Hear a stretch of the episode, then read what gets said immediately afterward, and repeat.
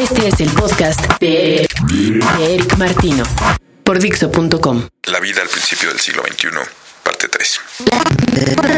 Las, las nuevas formas de, las nuevas formas de expansión solo pueden ser escuchadas en la primera estación de opinión real. Dixo.com. Una verdad absoluta, les gusten o no los gadgets, es que el destino nos alcanzó.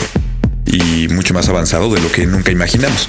¿O a cuántos de ustedes, la neta, no les sorprende cabrón el pedo de ver un PSP o un iPod video? La verdad, esos son el tipo de inventos que hasta en una película de James Bond se veían ligeramente mm, adelantados. Pero madres, que sí nos toca conocerlos. Hoy voy a hablar del que he tenido la oportunidad de usar, el iPod video de 30 gigas. A primera impresión, el iPod en general ya parecía difícil de superar. Sin embargo, el diseño del iPod Video tiene una pantalla considerablemente más grande y es mucho, pero mucho más delgado que el iPod tradicional. Obviamente, al primer contacto con él, uno no puede más que rendirse. Una cosa que aún no me convence es la decisión de Apple de vender todos los accesorios por separado. Esto con el fin de bajar el precio por el reproductor. Y sí, en realidad, el precio bajó casi 100 dólares, lo cual ha hecho que se vendan un chingo más de iPods. Como sea, el iPod es retirado de su nueva y diminuta caja, y un par de bolsitas contienen los cables y accesorios mínimos necesarios. Y ahí la primera sorpresa. Se incluye únicamente un cable de USB. Con una sonrisa valentona, y ya que yo tengo otro iPod anterior a la mano, pues lo conecto al cable de Firewire que usaba con mi iPod viejo. ¡Oh, sorpresa! Un letrero me dice en la pantalla, el cable Firewire puede ser usado para cargar la batería, pero si quieres subir archivos o música tienes que hacerlo con el cable de USB. ¡Madres!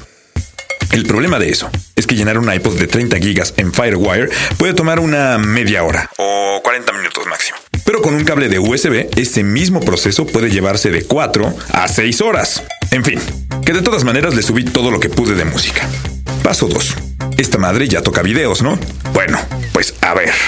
Para aquellos muy clavados en el iTunes, el reproductor de música de Apple, pues ahí ya se podían ver videos. Era una especie de QuickTime, pero con la capacidad de administrarlos como si fueran rolas y tenerlos por artista, etc. Feliz de la vida, le comienzo a echar archivos de video y...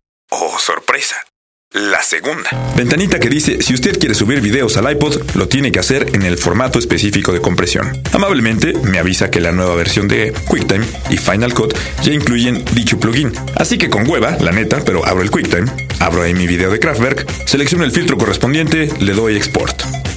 Una puta hora y media después, el pinche video de 3 minutos por fin se había pasado al formato tal. Lo subo al iPod. Espero otra puta hora que termine de subir las rolas que ya le había echado. Lo desconecto. Lo llevo a la tele. Cabe mencionar que para conectarlo a la tele tuve que usar el cable que venía con mi iPod Photo anterior porque dicho pinche cable es de los que Apple decidió cortar en costos y no viene en la caja del iPod Video. En fin, lo enchufo. Sí, al iPod.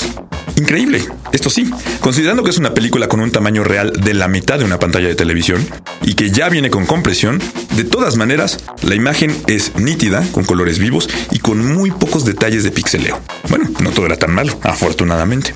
Lo desconecto de la tele y me pongo a usarlo de la misma manera en que usaba el otro iPod. Y el manejo es sencillo, el feel total del aparato es verdaderamente atractivo. Y sí, mi primera conclusión es que en efecto se van a salir con la suya.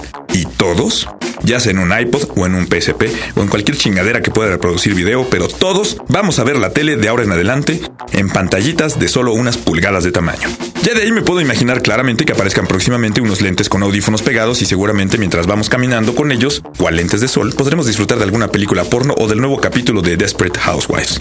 El futuro definitivamente se ve demasiado brillante, pero lo estamos viviendo.